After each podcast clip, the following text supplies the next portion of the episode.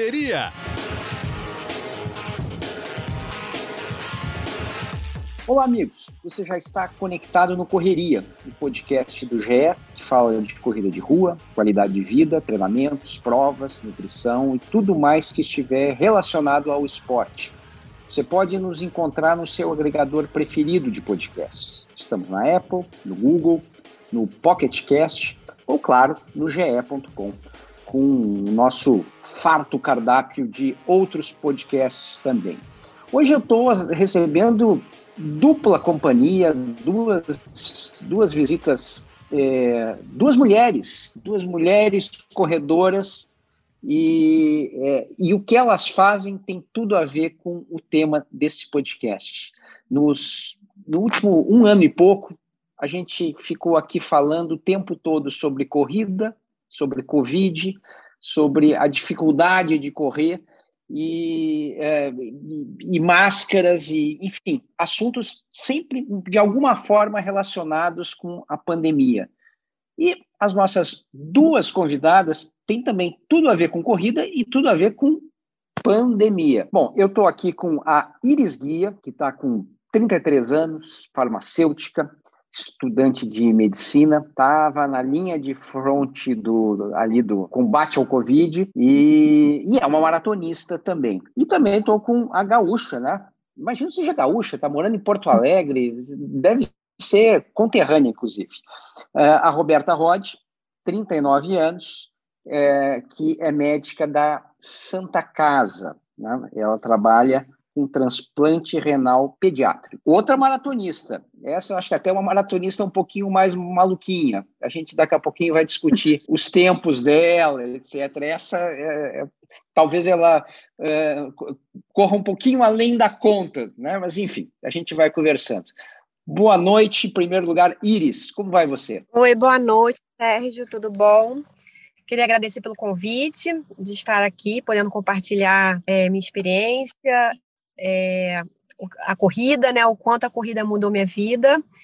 É, bom, e é isso. Espero poder contribuir aí para vocês, para quem está começando a correr, para quem já corre. Muito bem. Boa noite, Roberta, tudo bem? Boa noite, Sérgio, tudo bom? Realmente aqui de Porto Alegre, sou gaúcha de Horizontina, bem do interior do estado. É, vim para cá para fazer medicina e acabei ficando. E muito bom poder participar, agradeço o convite, é muito interessante, né? Eu acho que mostrar como é estar dos dois lados, né? Ser o lado médico e também ser o lado, o lado corredor no meio dessa confusão toda que foi esse último quase um ano e meio que a gente está vivendo. Vamos, vamos, vamos começar então. A gente pode começar pela Iris, contando o que, que você faz? Você trabalha num, num, num, hospital municipal, né, Iris? O que, que você faz exatamente? Como é que é a tua rotina? Daqui a pouquinho a gente fala dos treinos, mas primeiro eu quero saber do teu trabalho. O que, que você faz exatamente? Eu sou farmacêutica, e hoje eu estou cursando medicina também, então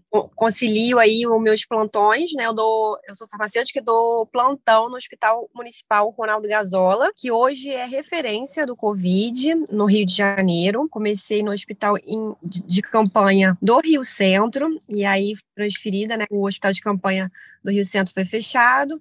E aí fui transferida para o Ronaldo Gazola. Estou lá há um ano e três meses, quatro meses, né, que eu iniciei, é, foi um chamado emergencial é, de, de, profissionais de, de, da área de saúde para poder é, trabalhar né, na linha de frente. E a gente imaginou que seriam seis meses, três meses, e aí durou mais do que o esperado, né, está durando, inclusive. É, e lá eu trabalho na farmácia do hospital, né? A gente, eu dou plantão de 12 horas por 60, então eu trabalho um dia e descanso dois dias. E aí eu concilio, e aí agora, né, eu consigo conciliar a corrida é, e o trabalho. E eu acredito que a corrida me ajuda, né, também no, no, trabalho, a relaxar, descansar depois de um dia cansativo de plantão, né, que a gente pega tantos casos. E como lá é referência do Covid, né, a gente só atende paciente com Covid. É bem, é bem cansativo, é, afeta nosso psicológico, afeta muita coisa e eu acredito que a corrida ajuda nisso, assim, a, a dar uma relaxada. Muito bem. É, antes, antes da gente falar um pouquinho dos teus treinos, porque eu estou curioso para saber daqui a pouquinho como é que você concilia é, é, um, a questão dos plantões, né, que eles não são exatamente uniformes ali em matéria de horário, né? Imagino que os teus treinos tenham que mudar de hora também, isso é sempre uma complicação.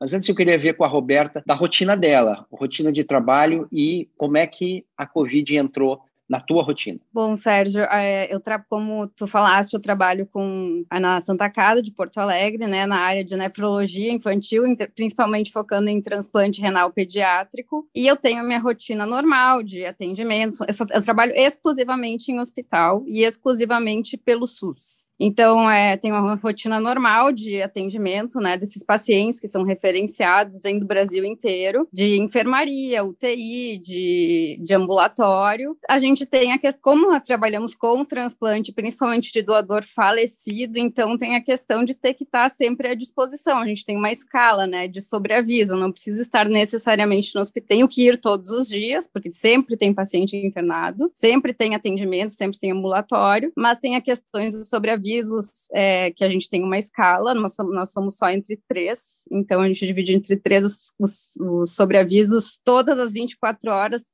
é 7 por 24, né, gente divide em três, inclusive nos finais de semana. Então é assim, do jeito que dá, sabe? Eu nunca consegui muito ser frequente numa equipe, por exemplo, ou num grupo de corrida, porque eu nunca consegui conciliar os meus horários, ou porque sempre, e sempre com o celular ligado, sempre alguém poderia te chamar ou coisa assim.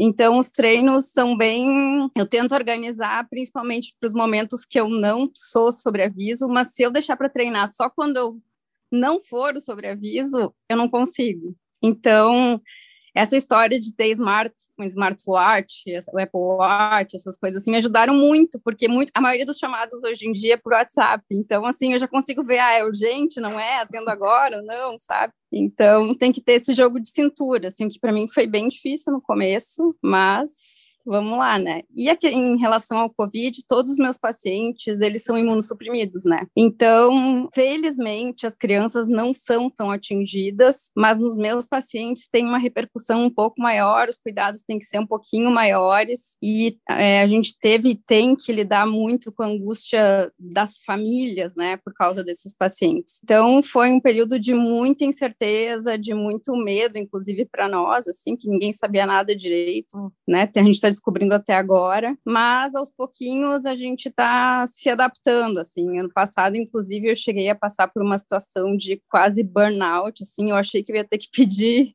um tempo, mas a corrida me ajudou nisso, sabe? Nessa volta, assim. É, é, deixa eu só tirar uma dúvida. É, o, as cirurgias eletivas, né? Elas tiveram que parar várias, né, em, em, vários momentos. Você não trabalha exatamente com cirurgia eletiva, né? não. Pelo contrário, né? Você tá num, uh, você pode ser a esperança de, de alguém que precisa de um rim, né? É, Exato. Chegou uh, de que forma uh, o, a pandemia alterou, digamos, o, o número de, de doadores e, e, de cirurgias, etc. Então teve um período, dois períodos que a gente teve que parar e só fazer transplante de urgência máxima, assim, porque no transplante renal a gente tem como recurso a diálise, né? Não é que nem um transplante cardíaco, que a urgência máxima tu não tem nenhuma terapia de substituição do órgão. Então, mas tem crianças que, ou tanto a crianças ou adultos que não têm acesso para diálise ou coisa assim, daí esses estão em urgência e dependem do transplante para sobreviver. Então, esses sempre ficaram, sempre se mantiveram, e os demais transplantes, e só em dois momentos eles foram suspensos eu acho que lá foi lá por junho, que foi quando a coisa aqui no Rio Grande do Sul piorou, e agora em março que teve uma superlotação, né, que foi aquela segunda, terceira onda, e daí acho que foi interrompido por duas semanas, mas durante todo o tempo tudo se manteve funcionando, inclusive os atendimentos, porque a gente não podia deixar esses pacientes desassistidos, né? Só que diminuiu muito o número de doadores.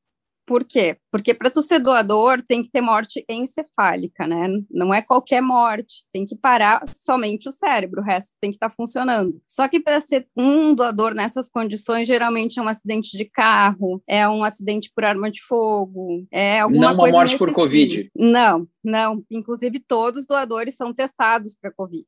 Então, assim, e manter um doador desses até fechar diagnóstico de morte encefálica e manter até retirar todos os órgãos é, ocupa muito tempo de internação em UTI, o que a gente não tinha. Era uma escolha de Sofia, assim, sabe? Sim. Então, diminuiu e fora que teve o lado bom também, porque a gente teve menos mortes, principalmente de crianças, por menos acidentes, tinha menos gente circulando na rua. Agora começou a voltar ao normal, assim, o número de doadores. Que situação. A, a Roberta, ela precisa de gente morrendo para fazer é, o trabalho é. dela, é, né? É, é, uma, é triste. Uma, é, uma é um, coisa... É, um, é, um, paradoxo né, da, da, da profissão. Eu queria até perguntar para a Iris, que, é, que é farmacêutica, mas está estudando medicina, para que lado você vai e já, e já e, e, já engatilhando, né, depois dessa resposta, você já pode me falar um pouquinho como é que você começou a correr, que eu estou curioso. Você é muito jovem para ser maratonista, né? É, é, geralmente a gente tem maratonistas depois, né? Depois dos 35, 40 anos, com 33 você já está com duas maratonas. Então, primeiro, a tua especialização, para que lado você vai?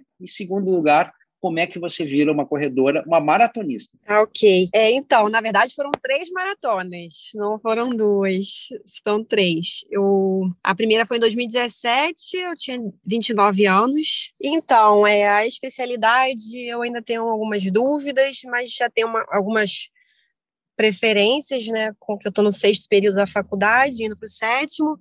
Então, assim, eu tenho gostado muito de gastro, endócrino, é, essa área, assim. Mas ainda não tenho certeza absoluta, ainda falta muito para eu me decidir. Eu comecei a correr em 2015, é, mais para perder peso. Descobri que correr emagrecia, né? Então, eu fui atrás disso. Falei, ah, vou começar a correr. E aí eu corria praticamente todos os dias, pensando só nisso. Ah, vou correr porque eu preciso perder peso. Vou correr porque eu preciso perder peso. E aí eu fui comecei a entender um pouco sobre a corrida, como é que era, que não era necessário correr todos os dias, que tinha o risco de se lesionar, é, que tinham treinos, né? Cada, cada treino específico para uma coisa, treinos de tiro, treino longão, e aí eu fui começando a entender melhor o, o que era esse mundo da corrida.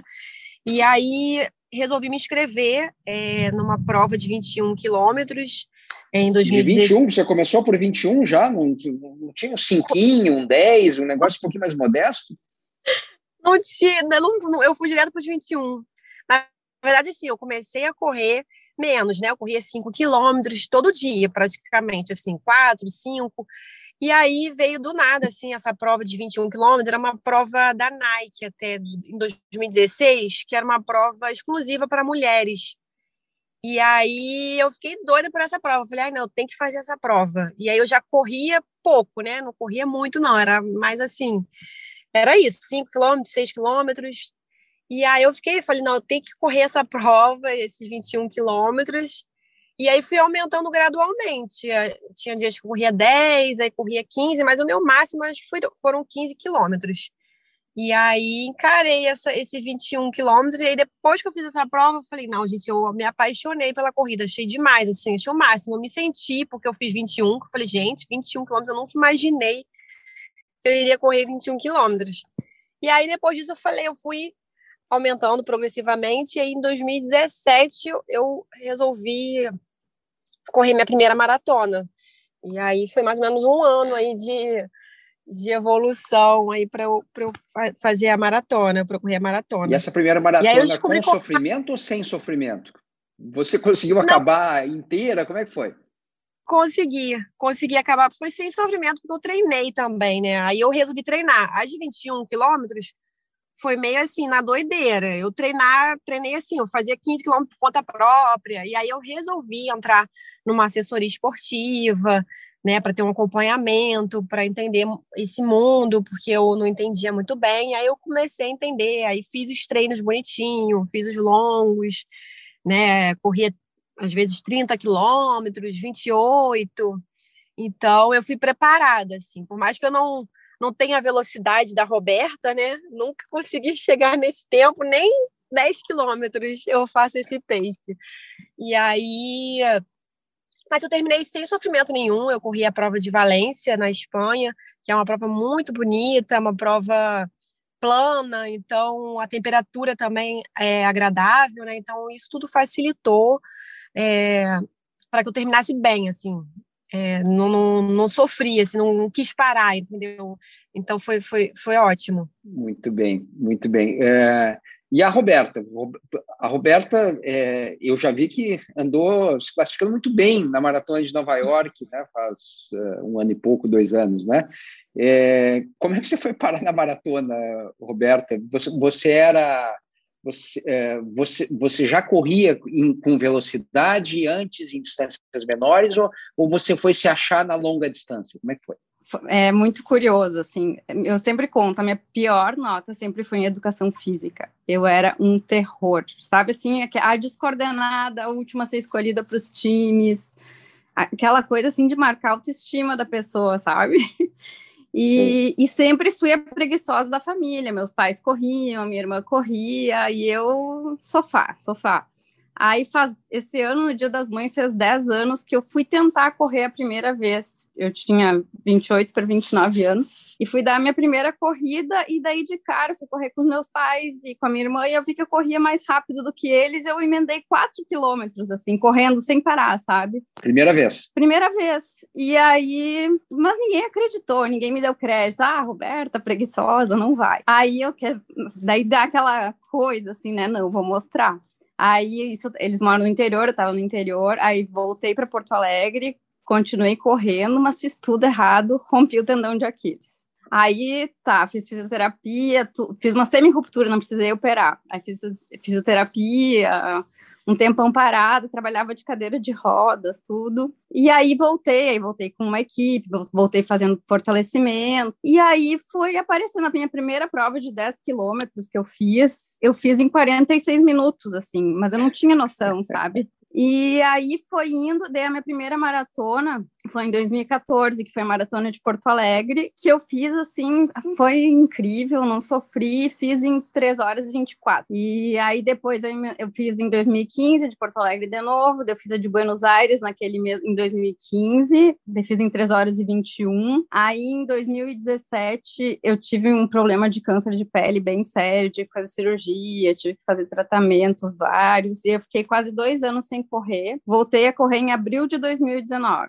depois de dois anos. E aí eu resolvi me dar de presente. Era em abril de 2019, maratona de Nova York. Era em novembro. Eu resolvi me dar de presente a maratona de Nova York. E fui treinando. Daí comecei a seguir uma planilha de um grupo, um grupo de corrida, fiz bastante fortalecimento. Mas Porto Alegre, Porto Alegre é completamente plano, né? Em Nova York, Sim. gente, eu sabia, tinham me falado que era a altimetria, mas eu não tinha noção, assim, sabe? Mas é que a energia daquele lugar foi tão incrível, era tão incrível, tão sensacional, assim, que eu não, não sei, assim, o que aconteceu, que acabei me classificando como a quinta melhor brasileira naquela corrida, em 3 horas e 18 eu completei a corrida.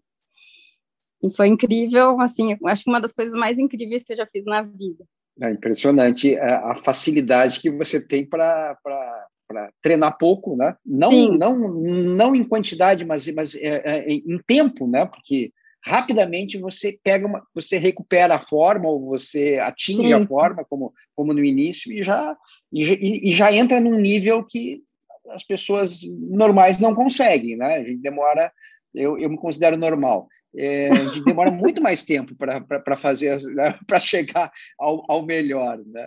Não, e eu vou ser muito sincera contigo, Sérgio, assim, ó, realmente é uma uma sorte, uma capacidade, não sei, que nunca foi descoberto. Isso eu me, eu me, questiono muito, sabe? Por que, que na educação física só vale o vôlei, o futebol, o basquete e o, o atletismo não é valorizado, sabe? Porque eu poderia ter descoberto esse potencial antes. Eu não imaginava que eu tinha isso. E na realidade, assim, eu sempre, não, não, quero, não que eu tenha sido displicente, mas eu não gostava dos treinos de tiro, então eu não ia nos treinos de tiro. Eu sempre corria assim, ah, eu dizia 12 quilômetros na planilha, eu fazia 12, sabe? Tipo, então, assim, meu treinador sempre dizia, Roberta, se tu fizesse tudo direitinho, mas, enfim, Muito bem. É, eu queria que a, que a que a Roberta falasse um pouquinho mais sobre esse burnout, né? quer dizer, deu tilt né, no, meio, no, no, meio da pandemia. O que, que aconteceu com a tua cabeça? Logo que começou a pandemia, e a gente não sabia de nada, nada mesmo, assim, começou aquela coisa, né, de não sair de casa. Claro que eu nunca pude deixar de sair de casa, né, porque eu, tive, eu trabalhei como nunca, assim. Mas um, eu fiquei uns dois a três meses sem correr,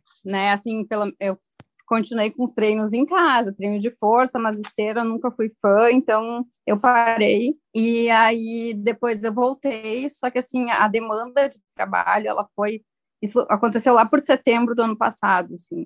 Porque como a Iris falou, a gente imaginava algo de, de um mês, dois meses, três meses, né? Não tanto tempo. E à medida que a gente ia descobrindo coisas e o, o medo de estar no hospital e ver os casos, casos aumentando, e toda a função de ter que correr com máscara, adaptação, sabe? Embora a corrida me fizesse muito bem, ao mesmo tempo, assim, eu, eu chegava em casa exausta, assim.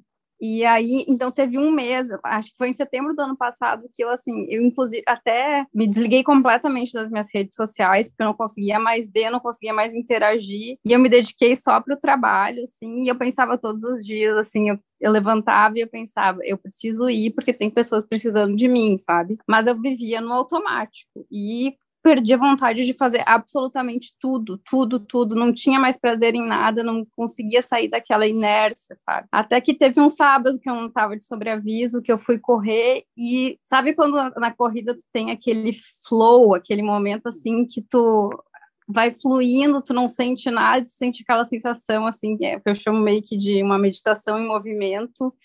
E eu senti aquele bem-estar de novo. E eu me lembro, e assim, aquilo foi um clique, assim, sabe? Aí eu tive vontade de interagir com as pessoas de novo. Eu encontrei sentido nas pequenas coisas novamente, assim, porque eu acho que eu tava à beira de um burnout ou de uma depressão, alguma coisa assim, porque eu, eu, eu moro sozinha, né? E eu evitava, inclusive, de falar com os meus pais, com a minha família. Fiquei quase um ano sem vê-los, porque eles são mais velhos, então grupo de risco. Mas mesmo por telefone, assim, não conseguia, eu não tinha força, assim. Eu conseguia sair de manhã para trabalhar trabalhar, fazia o que eu tinha para fazer e, sabe, era isso. E aí isso durou um mês mais ou menos e a corrida me reacendeu para a vida, assim, sabe? Foi bem terapia também, tudo para me ajudar, mas foi bem interessante, assim, do poder. Eu voltei a sentir aquela coisa boa, sabe? Não aquela obrigação de correr. E até porque eu estava chateada, eu estava inscrita em Londres, estava inscrita em Chicago ano passado. A gente teve muitas perdas, né? Em todos os sentidos, assim. Então a, a corrida, eu redescobri descobrir o prazer de correr por correr, entendeu? Que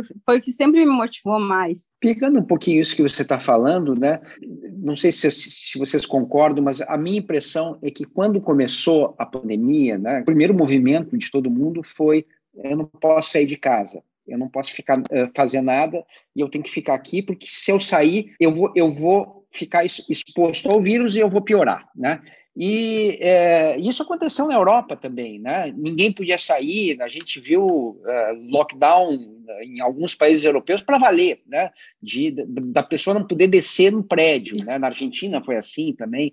E aí, aos pouquinhos, né? Eu acho que a ciência foi abastecendo todo mundo, mostrando, espera um pouquinho, não é bem assim, que a gente não pode fazer aglomeração mas a gente tem que se exercitar, a gente tem que mexer o corpo, a gente tem que é, é, sair da inércia, né? Porque a inércia vai nos afundar. Eu acho que o teu caso, Roberto, me parece que tem, tem um pouco, talvez, desse, desse sentimento da época, né? Então, eu Sim, queria perguntar para as duas se vocês sentiram algo nesse sentido também. No começo, então, realmente foi um movimento muito principalmente assim que a gente vê, vê, viu de outros países e muito nas redes sociais o pessoal, né, dizendo para ficar em casa e tal. Só que ao com o passar do tempo, a gente foi vendo o que que eu, eu fui vendo, fui detectando assim, não só em mim, mas assim trabalhando talvez mais nos outros do que em mim, porque eu fui perceber em mim depois que às vezes a gente não se olha como deveria, né? Mas eu fui percebendo assim que essa esse fica em casa extremo, né?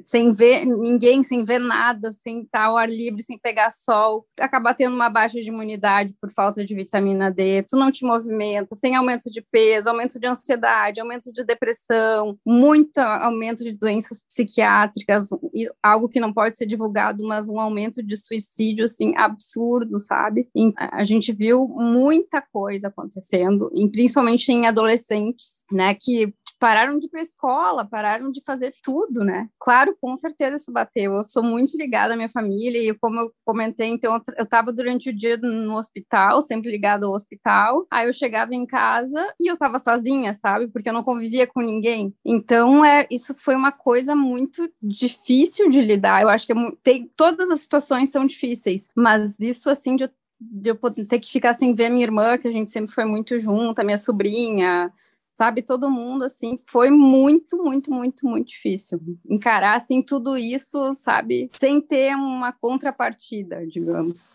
E você, Iris?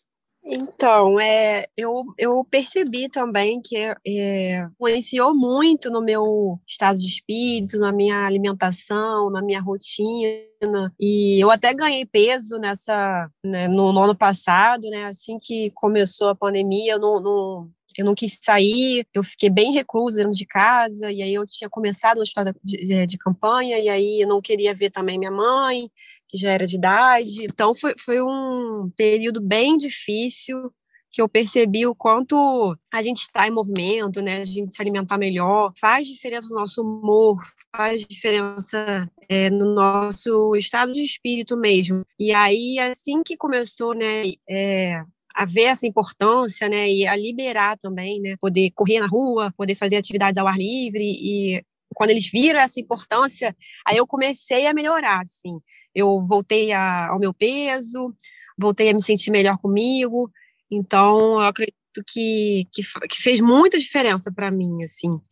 É, estar em movimento faz muita diferença. Bom, e, e, e com relação a, a, ao, ao, final disso tudo, vocês já conseguiram planejar a vida esportiva de vocês a partir de agora? Ou ainda não dá, ainda está tudo muito, muito fluido, difícil de, de, de, de, precisar quando é que acaba mesmo? E o que, que vocês querem fazer da vida esportivamente, as duas? Olha, para esse ano eu tenho ainda, né? Mas é, eu tenho Londres, tá? Em outubro, início de outubro. Mas eu, sinceramente, eu não vou, eu vou tentar postergar para o ano que vem. Eu não tô assim com a cabeça, não tô treinada para uma maratona e não tô com a cabeça para fazer uma maratona tranquila, sabe? Como eu gostaria que fosse, canto de uma major, com, com tudo que envolve, sabe? Eu não quero queimar essa ficha, digamos assim. A minha, assim, eu tenho mantido a minha regularidade nos treinos, corrida pelo menos três vezes por semana, fortalecimento três a quatro vezes, que é isso que me mantém, assim, mentalmente bem. E acredito que ano que vem a gente consiga retomar aos pouquinhos, assim,